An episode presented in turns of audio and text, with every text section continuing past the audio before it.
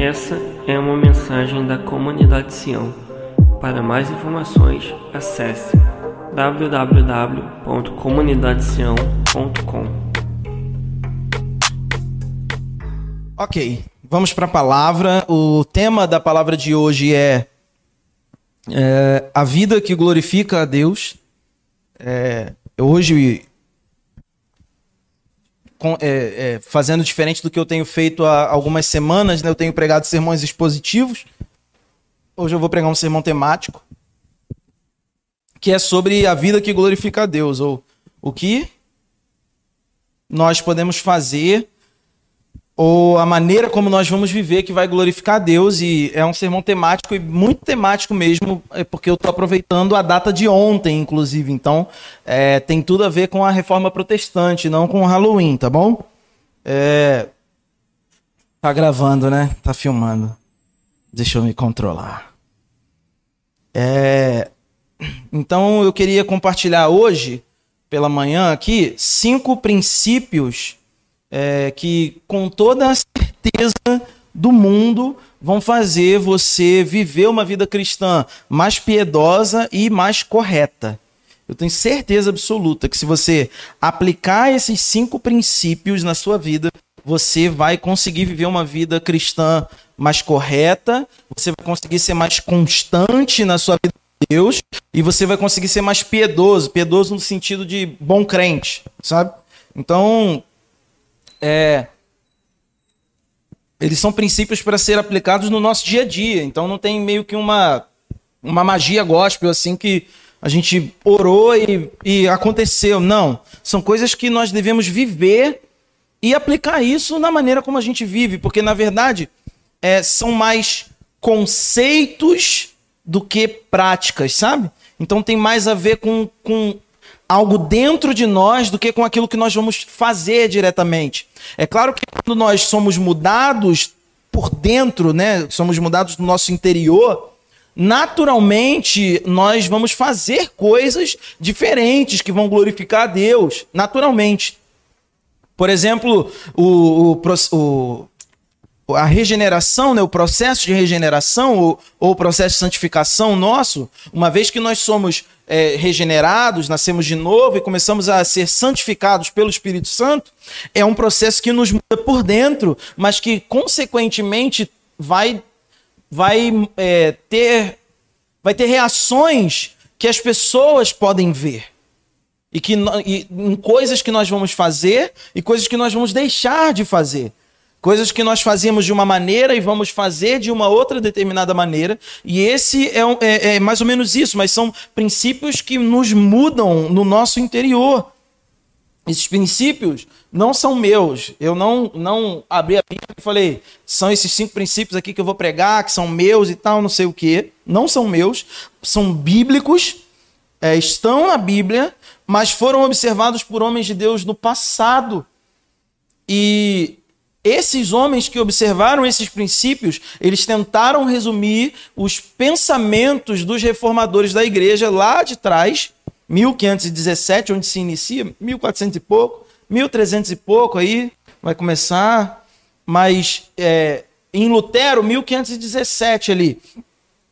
E eles tentam é, sintetizar, talvez, não, resumir Sabe as, as 95 teses lá do Lutero que pegou na porta lá do, do castelo lá? Tá esquisito.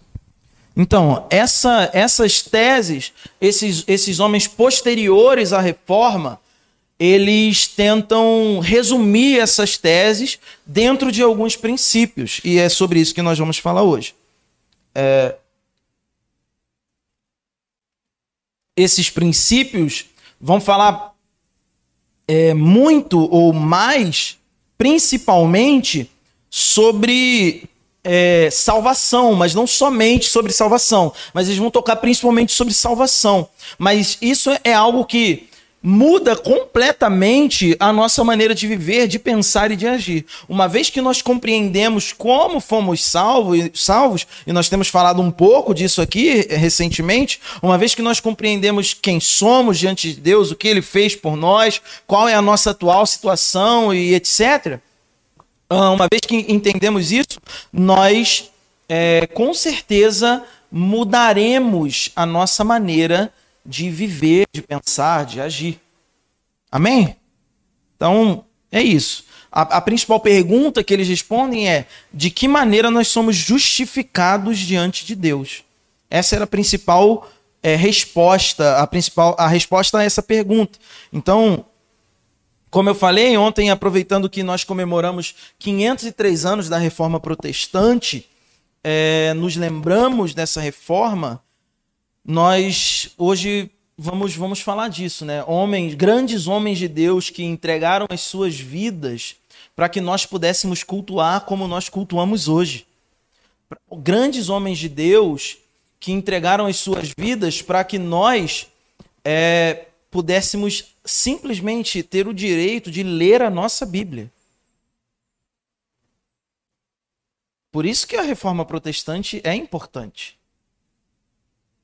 Porque nela, não é o início da igreja na reforma protestante. A igreja não começou na reforma.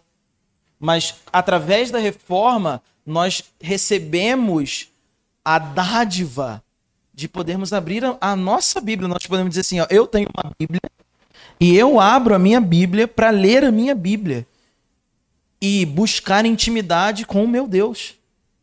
A partir da reforma, nós temos esse tipo de acesso e liberdade que antes não era possível. Por isso, a reforma é algo, seja lato senso, seja estricto senso, ou seja, seja de maneira ampla ou de maneira mais restrita, quem segue fielmente a reforma, ou seja, de maneira mais ampla, aqueles que são consequentes da reforma, mas por isso é importante nós nos lembrarmos. Há 503, 503 anos atrás, um homem decidiu é, protestar diante de uma igreja corrupta um homem decidiu protestar diante de uma igreja que não, não deixava que nós buscássemos ter intimidade pessoal com Deus. Era terceirizado. Saca, sacerdócio de todos os santos que nós já falamos aqui, somos todos sacerdotes. Essa é uma das reivindicações de Lutero. Que somos todos sacerdotes e todos nós podemos nos achegar diante de Deus, porque o véu foi rasgado e nós não precisamos de um homem que interceda. Eu não intercedo é, diante de Deus por ninguém aqui. Porque nós temos esse direito conquistado na cruz por Jesus. Era sobre isso que era a reivindicação daquele momento. Por exemplo, hoje o Bruno convidou alguém e foi a Marcele para servir a ceia. Naquele tempo, de maneira nenhuma. Somente oficiais da igreja poderiam fazer isso. Mas somos todos sacerdotes. Se você é nascido de novo, filho de Deus, você é um sacerdote diante de Deus. E você pode se aproximar dele. E você pode desempenhar serviço sacerdotal diante dele. Amém? Vocês entenderam o que eu falei? Isso é importante, cara. É, pode não ser diretamente é história da igreja, pode não ser diretamente Bíblia, mas isso mexe e afeta diretamente com a gente, com aquilo que nós temos como igreja hoje. Enfim, o fato é que homens comprometidos entregaram a sua vida para que a igreja pudesse ser igreja hoje. E diante disso surgem cinco princípios que nós deveríamos aplicar nas nossas vidas. Uh, o primeiro princípio que é, é rápido hoje, tá, gente? Jogo rápido.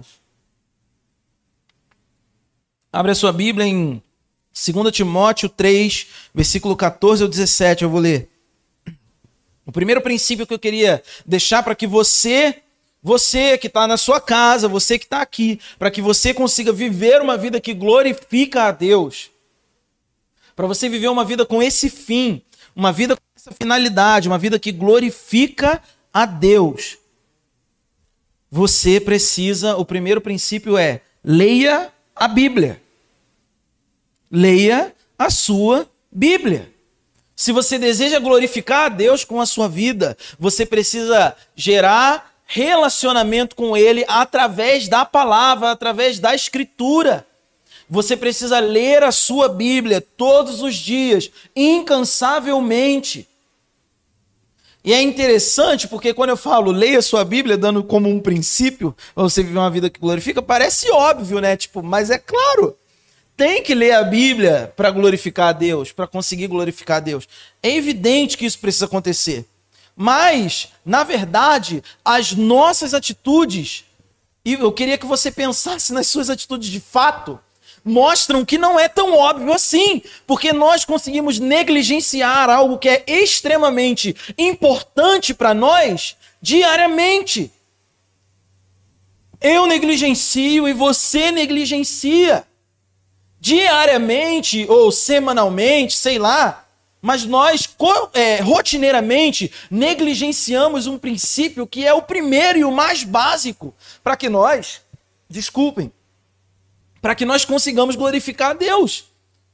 Ler a Bíblia é simples, mas a gente não faz. É simples, mas a gente fica muito cansado. Pô, a Bíblia. Olha só, eu, eu antigamente eu ficava numa noia assim. Não, você tem que ler tal versão, porque tal versão é não sei o que e tal. Blá, blá, blá, blá. Não, leia tal versão, porque tem que ler Almeida, revista e atualizada. Pega, pega a referência. Pega a referência. E aí, você você você vai e você pega a Bíblia e você não consegue entender, cara. Você tem, tem umas palavras assim, tipo, que não dá. Você tem que abrir a Bíblia e o dicionário do lado. Não dá. Sua jactância. Aí tu, o que, que é isso, cara? Saca? Assim, umas palavras do século passado que naquela, naquele período faziam sentido para aquela geração, para aquelas pessoas, mas que hoje não faz mais sentido. A gente não consegue compreender por quê? Porque o, o nosso vocabulário ele mudou, não, não, ele não evoluiu, ele mudou. É outra geração, outro tipo de comunicação. Eu não estou falando aqui sobre perder é, revelação bíblica ou perder força na palavra, mas eu estou dizendo procure sinônimos para aquilo que está escrito. Se eu disse, se você gosta de ler Almeida Revista e Atualizada, abre a sua Bíblia e abre o dicionário do lado, simples. Assim você vai conseguir ter uma leitura compreensiva daquilo que você está fazendo. Mas se você não consegue, se você não consegue, se você não tem hábito de ler, compra a paráfrase bíblica, a mensagem e cai dentro, porque ali você vai conseguir ler muito mais compra NVT, NVI e leia essas versões que têm uma linguagem mais simples. Mas o importante é que você leia a sua Bíblia para que você consiga glorificar a Deus, independente de qual versão você vai ler. Mas espera aí que tem umas que são muito esquisitas mesmo, mas conversa comigo antes de comprar, que eu falo que é boa ou não. Mas você precisa entender, tipo aquela Bíblia freestyle lá não dá, né? Essa não pode. Essa é ruim demais. Não é Bíblia essa. Essa é ruim demais. Mas você escolhe uma versão bíblica que vai fazer mais sentido para que você leia a Bíblia. Como eu falei, se você não tem costume de ler, compra a mensagem, cara. Não é vergonha, não. Leia a mensagem. Pode ler.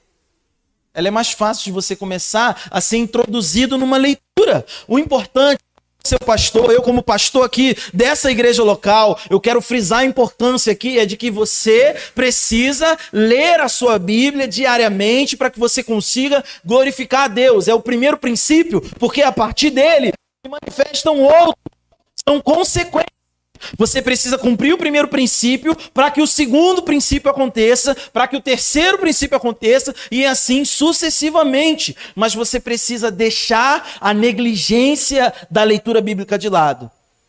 Alguém aqui quer ser um melhor cristão? Eu quero. E se você quer isso, você precisa parar de querer e começar a fazer. Fazer no sentido que eu estou falando aqui é desse primeiro conselho, desse primeiro princípio. Você precisa começar a ler a sua Bíblia. Não somente queira ler a Bíblia. Separe um momento do seu dia, senta lá na sua mesa, senta no, na sala, desliga a droga da televisão. Bota o celular em modo avião e chuta ele para longe de você. Joga ele para longe. Esquece o WhatsApp, esquece o Instagram, Esquece o Facebook, joga ele, o Twitter, joga ele para longe. Deixa ele em modo avião para ninguém te incomodar. E separa 10, 15, 20, 30, 40, uma hora, duas horas. Não importa o tempo que você vai ler. Comece. ler a Bíblia se você quer glorificar Deus com a sua vida. E isso faz parte do propósito dele. Nós fomos criados para a glória dele. Então, se você quer é, agir para o fim que você foi criado, você precisa primariamente começar a ter relacionamento com a Bíblia. Você precisa amar a sua Bíblia. Você precisa ler a sua Bíblia. Cara, eu podia ficar aqui. Eu, eu estudei na MCM durante um tempo. Podia ficar aqui contando inúmeros testemunhos de pessoas que, de, que foram a lugares que não tinha Bíblia, que as pessoas amavam a Bíblia, recebiam a Bíblia, e beijavam a Bíblia, enterravam a Bíblia, escondia a Bíblia debaixo da pele, as páginas. Tá sacando? Engolia a Bíblia em cápsulas, enrolava a folha em cápsulas, engole, para poder passar pelos lugares, depois defeca, tira a cápsula e lê a Bíblia naquele lugar onde não podia. Só que eu podia ficar, tipo assim, apelando aqui para vários exemplos assim, mirabolantes. Essa não é a nossa realidade. A nossa realidade é que, na maioria das vezes, nós somos preguiçosos. Essa é a grande realidade. A gente está lá, tem o tempo, tem a Bíblia, mas eu prefiro jogar. Eu prefiro ver um vídeo. Às vezes eu prefiro ouvir uma pregação.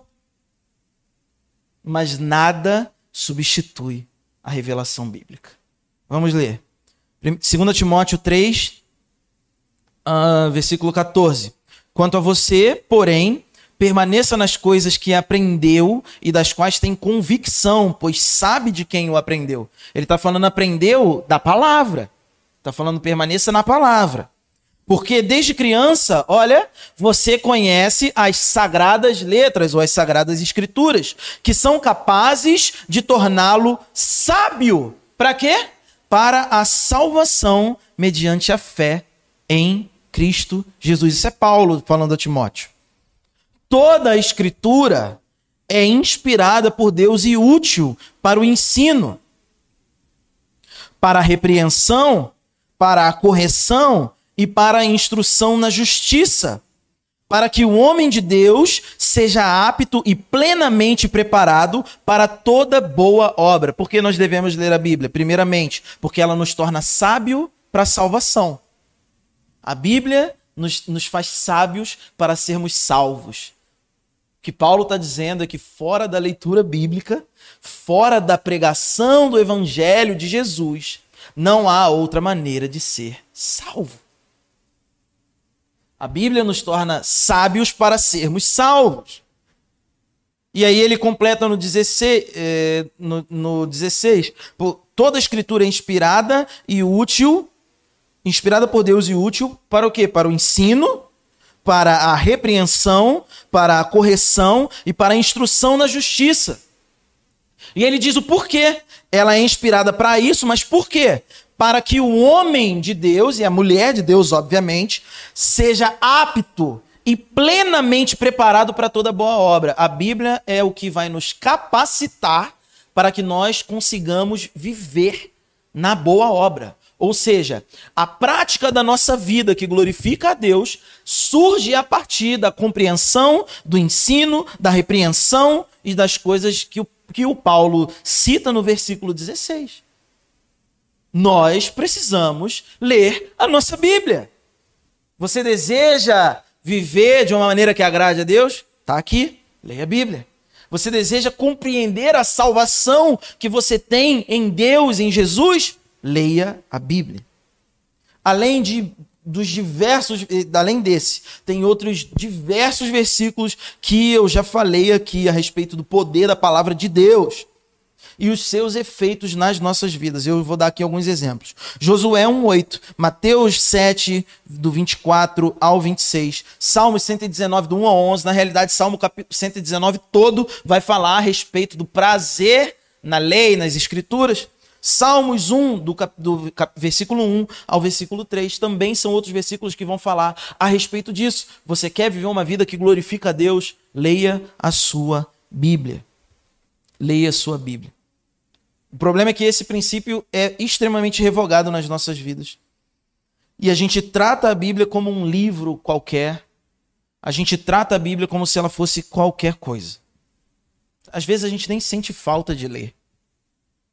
Você está tão desacostumado a ter intimidade com a palavra que você nem sente falta, você nem sabe o que é isso. Alguém fala assim: caraca, eu fiquei um dia sem ler a Bíblia e tô aqui agoniado. E, você, e às vezes a gente fica tipo assim, não sei, a gente não consegue compreender o que é esse sentimento da falta da leitura bíblica. O que nós não conseguimos compreender é que toda vez que nós lemos a Bíblia, nós estamos diretamente nos relacionando com Deus. A gente cisma em acreditar que a gente só se relaciona com Deus quando a gente ora, quando a gente ora em línguas, quando a gente ora audivelmente, quando a gente faz qualquer outra coisa. Quando a gente canta, quando a gente, sei lá, fica no mantra, quando a gente fica deitado no chão, a gente cisma em acreditar que é somente dessa maneira que a gente se relaciona com Deus. Mas, cara, a Bíblia é a maneira primária da gente se relacionar com Deus. Primeiro, porque a partir dela nós conhecemos a Deus. O problema é que uh, quando a gente não faz isso, quando, é, é, quando a gente não tem uma vida de prática de leitura bíblica, qualquer coisa que falam se torna verdade. Porque você não conhece.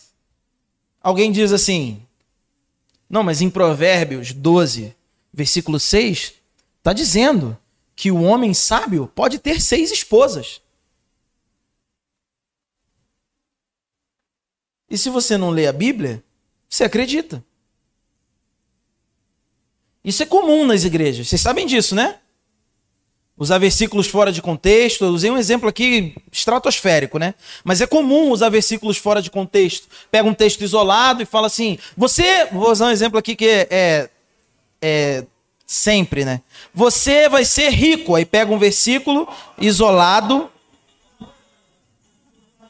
e pronto. Que coisa boa, hein? Ainda quer meu voto, né?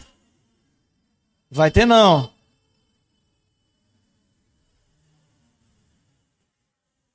Você pega, os caras pegam um versículo isolado e o que, que eles fazem? Eles falam assim: ó, você quer ser rico? Compra isso aqui. Mas na realidade o contexto do versículo não fala sobre aquilo. Você quer ver um exemplo? Filipenses 2, se eu não me engano, versículo 14. Posso todas as coisas naquele que me fortalece. A gente pega esse versículo, a gente pega esse texto e a gente fala assim: não, nós podemos todas as coisas, mas a gente esquece do contexto que Paulo escreve isso, numa prisão. Ah, preso. Já tinha sido açoitado. E ali, nesse contexto, ele não está dizendo tipo assim: Ei, posso todas as coisas naquele que me fortalece. Deus é muito bom para mim, eu tô aqui, muito ouro. tipo o clone, né? A, a menina lá. Ah, Tô aqui, ó, muito dinheiro, tô na bonança, posso todas as coisas. O que Paulo estava dizendo naquele contexto é que, tipo assim, me, ele estava escrevendo aos filipenses que era uma igreja pobre e que era a única igreja que sustentava voluntariamente o ministério de Paulo. As igrejas não tinham obrigação de sustentar os apóstolos, somente os presbíteros. E aí, Paulo estava lá preso e aí ele escreve a carta para uma igreja pobre e ele diz assim: não se preocupem, não fiquem preocupados com isso. Eu posso todas as coisas em Cristo Jesus que me fortalece. Olha, eu acho que a parada fica até mais encorpada assim quando a gente pensa desse jeito. Eu senti até um arrepio aqui. O problema é que a gente a gente cai em qualquer coisa porque a gente não se relaciona com a Bíblia. Uma vez que a gente não se relaciona com a Bíblia, a gente ouve qualquer coisa, acredita que qualquer coisa é verdade. Nós precisamos ler a nossa Bíblia. Leia a sua Bíblia. Leia a Bíblia e faça oração se quiser crescer. Aí o que, que acontece? A, a, a galera vem para a igreja, vem para a igreja assim. Não, vou para a igreja porque eu vou, eu preciso de algo. Aí a gente vem para a igreja, não que seja errado a gente querer alguma coisa, tá? Não é todo errado. Mas a gente vem para a igreja e aí a gente vem para a igreja para cantar. E aí a gente vem para a igreja envolvido numa atmosfera que é o contrário daquilo que deveria ser. Então a gente vem para a igreja, tudo bem, a gente precisa sim de, de coisas. Mas a gente vem, mestre, eu preciso de um milagre. A gente vem para a igreja, Senhor, eu preciso, eu quero, eu preciso, eu quero, faz, faz, faz. Eu preciso, eu quero, eu preciso, eu quero, eu preciso, eu quero eu quero, eu, eu, eu, eu, eu, eu, eu, eu, eu, eu, eu. Na verdade, as pessoas deveriam vir às nossas igrejas dizendo: Eu me arrependo dos meus pecados. E a falta de uma exposição bíblica fiel a falta de leitura bíblica, a, a, nossa negligência como cristãos da pregação fiel da Bíblia, porque não lemos, ocasiona esse tipo de coisa. Nas nossas conversas, ao invés de apontarmos sobre o que de fato a Bíblia fala, nós falamos sobre coisas subjetivas e que não são tão importantes assim na Bíblia. Nas nossas rodas de conversas, nos nossos trabalhos, no dia a dia e etc. A gente se prende a coisas que não são tão importantes assim. Afinal, alguém ganhar um carro é muito legal, mas alguém ganhar a vida eterna é muito melhor. Ou não? Alguém acha o contrário? Um pecador. É, não existe esse versículo de a festa no céu, tá? Mas um pecador entendendo a partir da leitura bíblica, a partir da exposição bíblica, quem ele é e o que ele precisa, nós, quando entendemos quem somos, isso é muito mais importante do que qualquer outra coisa que nós possamos ter na nossa vida. Isso é mais importante do que um emprego novo, velho. Isso é mais importante do que uma casa, do que um carro, do que uma casa de praia, do que uma viagem. Você perceber e compreender que fora de Cristo, antes disso, e a gente compreende isso lendo a Bíblia, nós éramos merecedores, ainda somos, mas o Senhor fez algo grandioso por nós de inferno, condenação. Mas quando nós olhamos para a Bíblia, nós percebemos que Ele nos salvou. Isso é mais importante do que qualquer outra coisa. Nós afirmamos que somente a Escritura é inerrante como única fonte de revelação divina escrita, única para constranger a nossa consciência. A Bíblia sozinha ensina tudo o que é necessário para a nossa salvação do pecado e é o padrão pelo qual todo comportamento cristão deve ser avaliado. Por isso, nós devemos ler a nossa Bíblia. A Bíblia é a autoridade final da nossa crença. Ela é a nossa regra. Por isso nós devemos ler a nossa Bíblia. Amém? Amém? Tá meio fúnebre, vamos? Amém? Com força. A segundo, o segundo princípio é Lei, é, conheça a Cristo. E por que, que ele é por que, que eu disse que são consequências? Uma vez que nós conhecemos a, a, a, Bíblia, nós começamos a ler a Bíblia, nós vamos conhecer quem de fato Jesus é. Não há outro caminho, não há outra via para que você conheça verdadeiramente a Jesus, senão a Bíblia. Então você começa a ler a Bíblia e você começa a entender melhor quem Jesus é. Abre sua Bíblia em Colossenses, capítulo 1. Vamos ler aqui, é um pouquinho grande. O, ma o maior ponto era o primeiro, tá, gente? Agora já vai ser mais veloz. Vamos lá, Colossenses capítulo 1, uh, ah, versículo 1. Paulo, apóstolo de Cristo pela vontade de Deus, e o irmão Timóteo, aos santos e fiéis irmãos em Cristo que estão em Colossos, a vocês, graça e paz da parte de Deus, nosso Pai, e do Senhor Jesus Cristo. Sempre agradecemos a Deus, o Pai de nosso Senhor Jesus Cristo, quando oramos por vocês, pois temos ouvido falar da fé que vocês têm em Cristo e do amor por todos os santos. Por causa da esperança que lhes está reservada nos céus, a respeito da qual vocês ouviram por meio da palavra da verdade. Olha aí. O evangelho que chegou até vocês por todo o mundo, que chegou até vocês. Por todo o mundo esse evangelho vai frutificando e crescendo, como também ocorre entre vocês, desde o dia em que vocês ouviram e entenderam a graça de Deus em toda a sua verdade.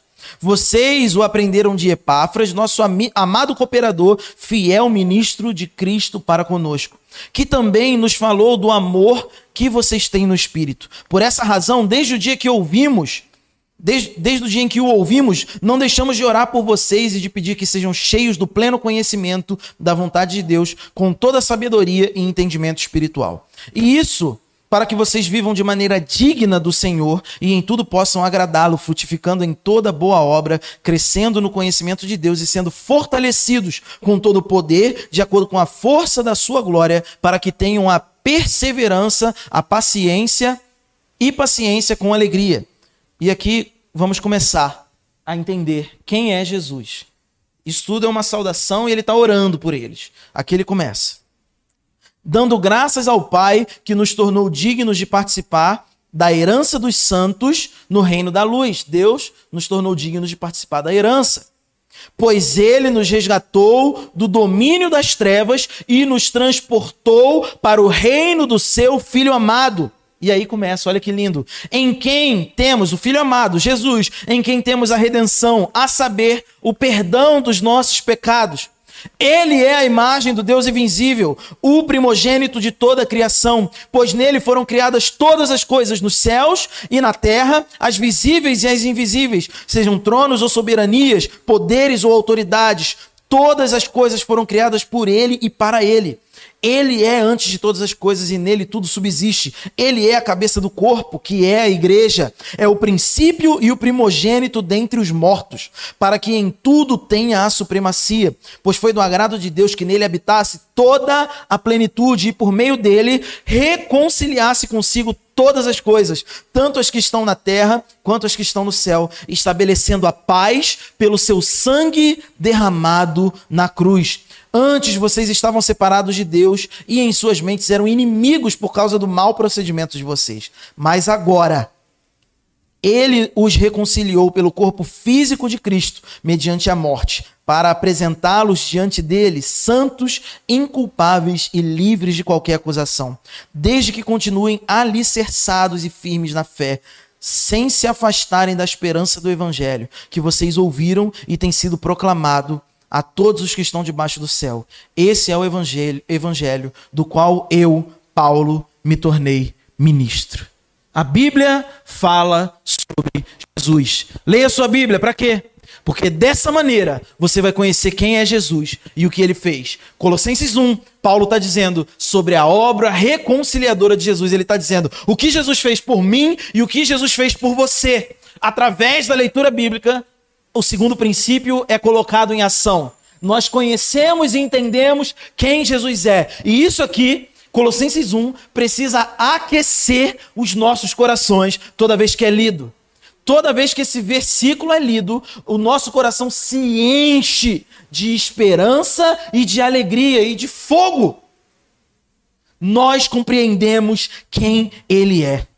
Além de vários outros versículos, vários outros, vários, vários, vários que nós poderíamos ler aqui e ficar lendo aqui durante muito tempo. Esse versículo de Colossenses, esses versículos de Colossenses, nos falam com segurança e maestria sobre quem Jesus é.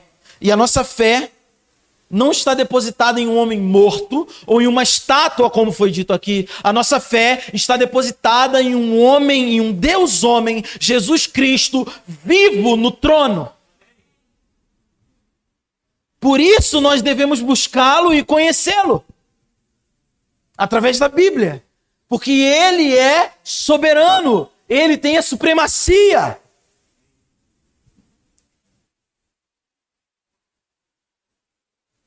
Ele está assentado nos céus. Jesus está vivo.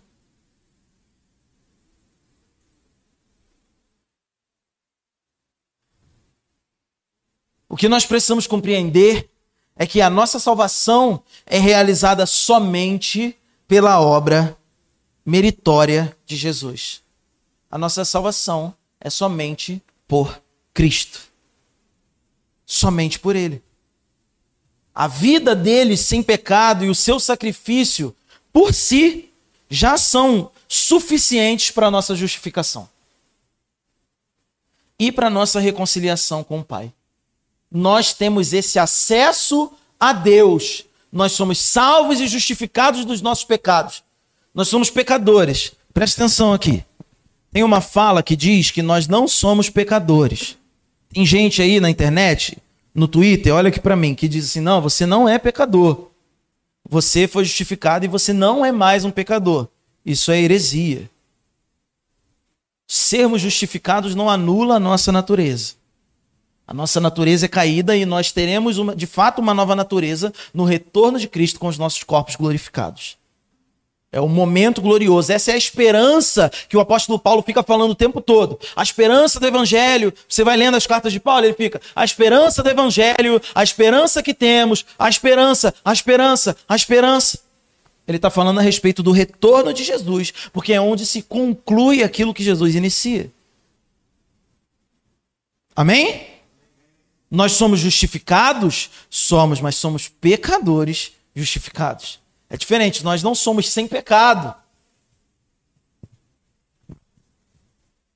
Isso precisa entender. E somente Cristo é capaz de nos salvar. Somente Ele tem essa capacidade de salvar o homem e de redimir toda a criação. Amém? O terceiro, terceiro princípio é viver pela graça. Uma vez que nós compreendemos Jesus, nós temos consciência do que é viver pela graça. Paulo já cita a graça nesse texto aqui quando nós lemos. Ele vai falar da graça que vocês foram receber, que vocês ouviram. E ele vai falar também na carta aos Efésios, Efésios 2, versículo 1, vai dizer assim: você, é, do 1 ao 9. Efésios 2, do 1 ao 9. Vocês estavam mortos em suas transgressões e pecados, nos quais costumavam viver quando seguiam a presente ordem desse mundo e o príncipe do poder do ar, o espírito que agora está atuando nos que vivem na desobediência. Anteriormente, todos nós também vivíamos entre eles, satisfazendo as vontades da nossa carne, seguindo os seus desejos e pensamentos, como os, como os outros. Éramos, por natureza, merecedores da ira. Todavia, Deus, que é rico em misericórdia, pelo grande amor com que nos amou, deu-nos vida juntamente com Cristo, quando ainda estávamos mortos em transgressões. Pela graça, vocês são salvos. Deus nos ressuscitou com Cristo e com ele nos fez assentar nos lugares celestiais em Cristo Jesus, para mostrar nas eras que hão de vir a incomparável riqueza da sua graça demonstrada em sua bondade para conosco em Cristo Jesus. A graça de Deus demonstrada para a gente em Cristo Jesus. A salvação.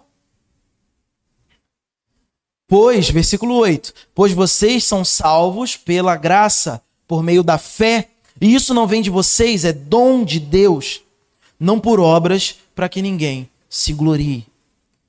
A graça é o dom gratuito de Deus que é concedido ao homem no encontro transformador, onde nesse encontro o homem é restaurado. Nós chamamos isso de é, justificação, regeneração, processo de salvação, novo homem. Segundo os Coríntios 5:17, eu acho, aquele que está em Cristo, nova criatura é. As coisas velhas se passaram e fez novo. É pela graça que nós entramos nesse lugar. É através da graça que nós temos acesso a esse lugar. A esse novo lugar. É pela graça. Através da graça, Deus dá a nós a participação na vida divina novamente. Ele restaura aquela essência que perdemos no começo, através do pecado primário, através do pecado de Adão. E ele nos torna, através da graça em Jesus, mais uma vez, filhos dele, agora por adoção.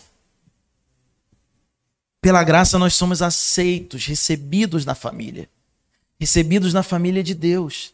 Nós devemos viver pela graça. Isso significa que devemos viver com o entendimento de que você é filho de Deus. Agora, nesse momento. O documento já foi assinado e foi assinado com sangue. O nosso pai volta para nos buscar. A gente pode ainda não estar tá morando na casa dele, mas o documento já foi assinado com sangue. Nós somos adotados por Deus através de Jesus. A graça nos dá, nos concede isso. A graça nos possibilita entrar nesse lugar. E como nós entendemos isso? Através da vida de Jesus, nós precisamos viver como aqueles que são filhos de Deus. E aí, como é essa vida? É agradando a Ele. É vivendo uma vida que agrada ao Pai. É vivendo uma vida digna de ser chamado filho de Deus.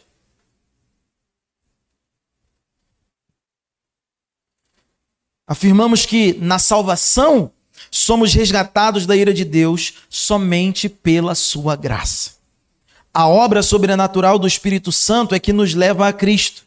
E ela nos solta da nossa escravidão do pecado e nos ergue da morte, da morte espiritual para a morte ou para a vida espiritual. Nós, nós negamos, nós não aceitamos que a salvação seja em qualquer sentido obra humana. Ela não é. Qualquer método, técnica, estratégia, nada disso pode realizar a transformação que somente a graça de Deus, através de Jesus, pode nos proporcionar. Amém? Quarto, viva pela fé. Viva pela fé. E aqui eu não quero dizer que viva pela fé, que a gente vai sair fazendo coisas malucas, etc. Eu já falei isso aqui uma vez. Esse viva pela fé, nesse sentido aqui que nós estamos falando, desse princípio, tem diretamente a ver com uma coisa e somente uma coisa. Viva se lembrando do sacrifício de Jesus. Nós vamos ler Romanos 1, versículo 16 e 17. Porque no Evangelho é revelada a justiça de Deus, uma justiça que do princípio ao fim é pela fé. Olha aí. Uma justi no Evangelho é revelado a justiça de Deus, uma justiça que do princípio ao fim é pela fé, como está escrito: o justo viverá pela fé. Esse é o versículo 17. O versículo 16. Não me envergonho do evangelho, porque é o poder de Deus para a salvação de todo aquele que crê, primeiro do judeu e depois do grego, porque no evangelho é revelada a justiça de Deus, uma justiça que do princípio ao fim é pela fé, como está escrito, o justo viverá pela fé, pela fé em Cristo Jesus nós podemos viver, é isso que o apóstolo Paulo está dizendo, não há vida fora de Jesus, e pela fé em Cristo, pela fé no sacrifício de Cristo, nós temos vida. É sobre isso que esse texto diz. E é sobre isso que nós precisamos estar agarrados. O contexto fala de salvação. E nós precisamos, gente, nós precisamos nos posicionar em vida como de fato aqueles que foram alcançados pela salvação. Se nós falamos eu sou salvo, precisam haver frutos da salvação evidentes na nossa vida. Isso precisa estar evidenciado no nosso dia a dia nas nossas atitudes, nas nossas ações. Isso precisa ser evidente naquilo que a gente faz. Eu sei, esse não é o melhor sermão para se ouvir no domingo de manhã, dia 1 de novembro. Mas nós precisamos nos comprometer com aquilo que nós cremos. Se você diz que é salvo, você precisa viver como um salvo. Existem características de alguém que é salvo por Jesus. Essa pessoa não ama o pecado. Essa pessoa afasta-se do pecado.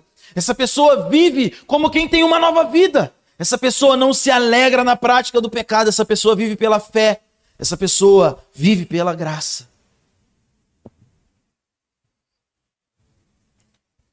Viver pela fé é verdadeiramente viver depositando as nossas crenças na obra redentora de Jesus. E além disso, é compreender que nós somos justificados nele. Somente justificados nele, mas somente pela graça, por meio da fé, como nós lemos em Efésios 2. Justificados pela graça, por meio da fé. Somente a fé pode nos fazer viver e compreender dessa maneira. Nós precisamos nos posicionar por que, que eu estou falando do sacrifício de Jesus? Porque é nele que a nossa fé precisa estar tá fincada. O evangelho, ele não é somente sobre, mas ele é grande parte sobre a salvação do homem. Como eu falei, é a maior bênção que nós poderíamos ter recebido. Se alguém aqui pensa ao contrário, eu vou dizer, você está muito enganado.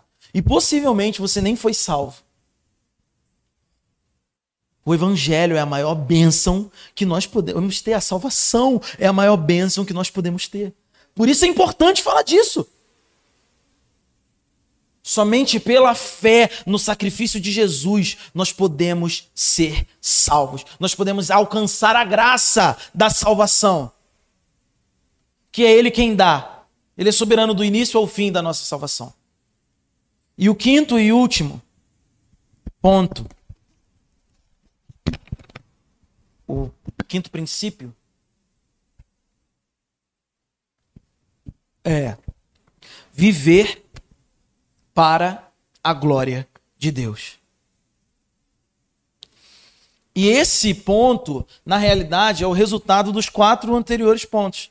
Os quatro primeiros princípios, que eu nem me lembro mais quais são, porque já passou e eu não gravei quais eram os pontos mesmo. É, mas os quatro primeiros princípios, eles têm uma consequência quando são aplicados na nossa vida. Quando nós vivemos dessa maneira, isso fui eu. Quando nós vivemos dessa maneira, nós. Uh, a gente vai. É como se fosse um rio com vários afluentes, sabe? E, e, e, esse rio maior é um rio que tem várias coisas que vão desembocando nele, sabe? Então você lê a Bíblia, você entende que somente Jesus é capaz de nos salvar, você entende que essa salvação é pela graça, você entende que essa salvação é por meio da fé e você vive pela fé. E essa, esses afluentes, é esse o nome? É afluente? É isso? Essas, essa, esses rios menores que vão desembocar nesse rio maior, esse rio maior é viver para a glória de Deus. É a consequência. Quando nós vivemos nos aplicando dentro desses quatro princípios, a consequência é que você vai viver uma vida que glorifica a Deus o Pai. E é isso que todo crente da comunidade Sião precisa fazer e se comprometer se comprometer a viver uma vida que glorifica a Deus. Nós não estamos aqui fazendo um clube. A gente não vem aqui para tocar música. Nós viemos aqui para ouvir as verdades do Evangelho. Nós estamos aqui para nos relacionar como uma igreja família. Me desculpe se eu ou se alguém errou, mas nós estamos nos comprometendo ainda mais a tentar acertar para sermos uma igreja família. Porque esse é o anseio do nosso coração. É isso que nós desejamos, nos relacionar intimamente e ajudar uns aos outros. E isso glorifica a Deus. Não é alguém tentando ser chato, perguntando como que você tá, e você pensa, nossa, esse cara é muito chato toda hora isso. Tomara que ele não me pergunte nunca mais. É alguém que verdadeiramente se importa entende que em Cristo nós somos família. Não é apenas um jargão. Ah, o Bruno é meu irmão em Cristo. Não, é a preço de sangue de Jesus.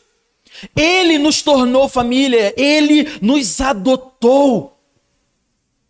Nós não somos família porque é legal. Ah, somos uma igreja família. Ah, não. Ah, porque é um jargão legal para a gente ser uma família para a gente pertencer, uma família de muitos filhos. Não é, não é porque é um jargão, é porque nós compreendemos quem é Jesus e o que ele fez. Antes nós estávamos completamente soltos, sabe?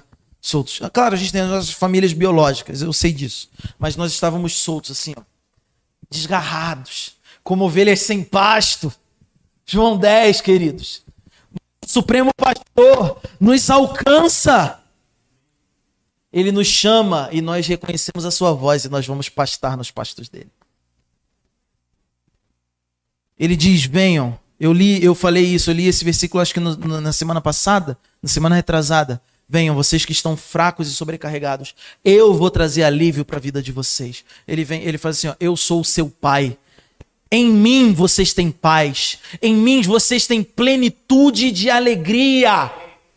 Em mim vocês são justificados dos seus pecados. Em mim vocês não têm do que se esconder. Em mim, isso é Deus falando, em mim. Vocês não têm motivos para, como Adão, se esconder atrás de uma moita com vergonha do pecado, porque eu enviei Jesus, meu filho, para morrer por vocês e reconciliar o nosso relacionamento de pai e filho. o nosso tempo. Trocar. Desisto.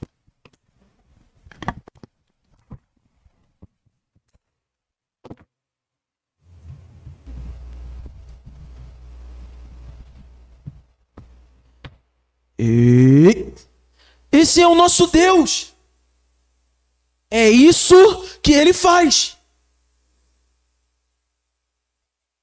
A gente precisa perceber, entender e compreender quem é Deus. E cara, esses quatro pontos vão. É, dá mais um pouquinho aí para mim. Eles vão fazer com que a gente consiga viver para a glória dele. Viver para a glória de Deus Pai. Você é filho de Deus, amém? Amém? Você consegue compreender isso? Se você não consegue, eu faço questão, nós vamos ter uma conversa. Ela vai ser longa, que eu gosto de falar. Mas vamos ter uma conversa, eu te garanto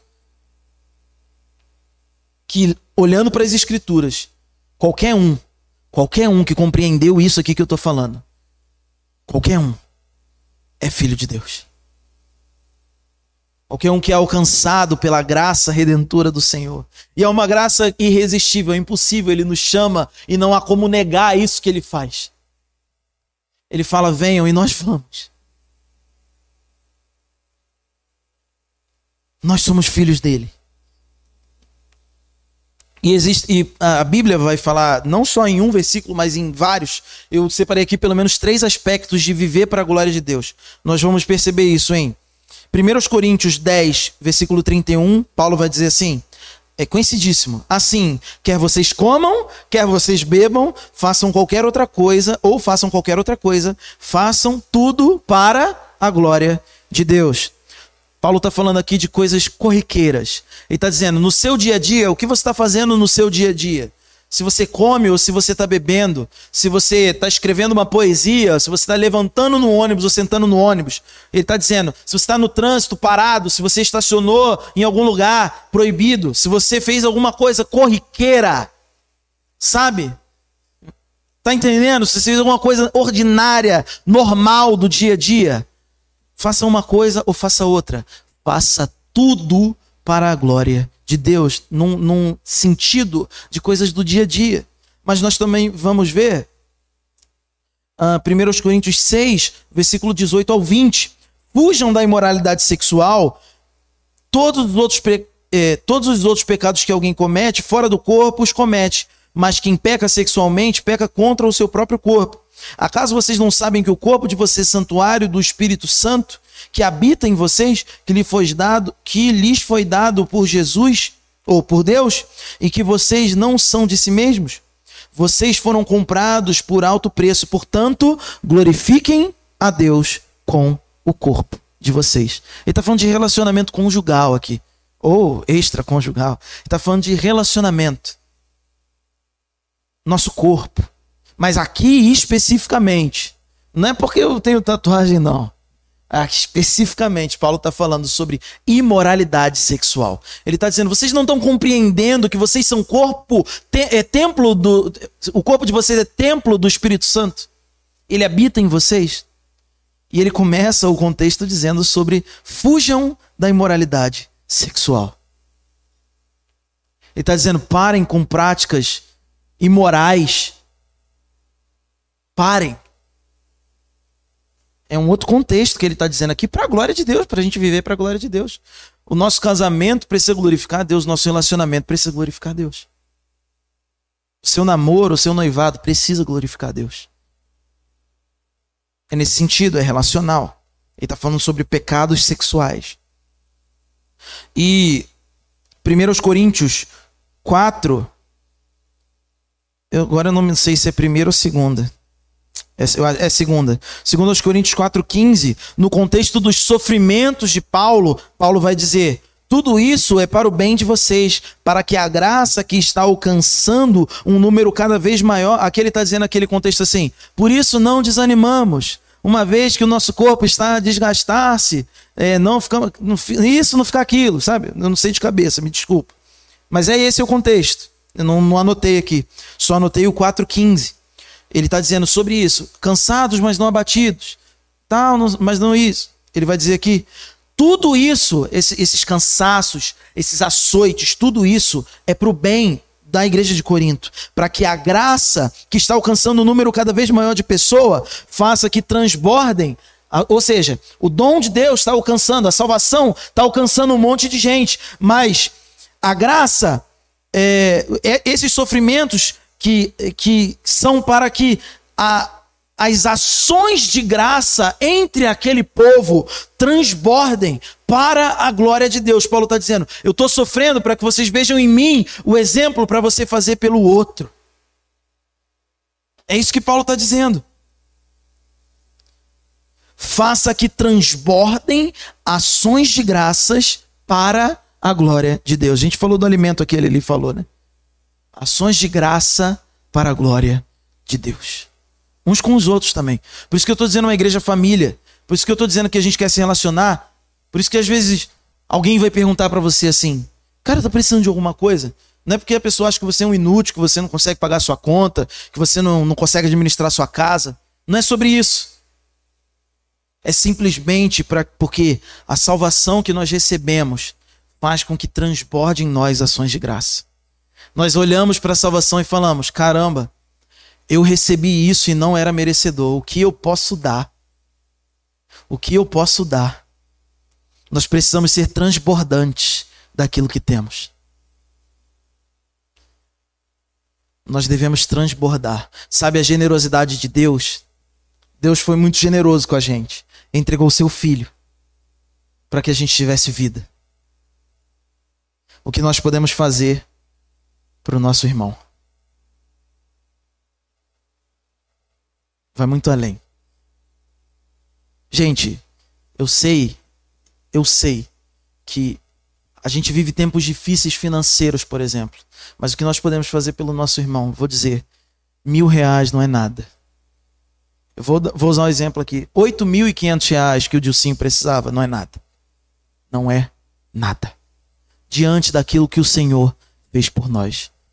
Se alguém tem isso, se alguém tem essa quantia sobrando, deveria dar de bom grado.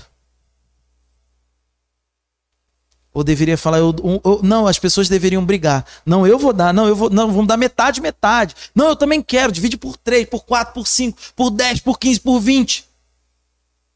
Porque aquilo que nós recebemos de Deus é muito maior do que qualquer coisa que nós podemos oferecer para qualquer outra pessoa. Isso é viver uma vida que glorifica ao Senhor, em plenitude.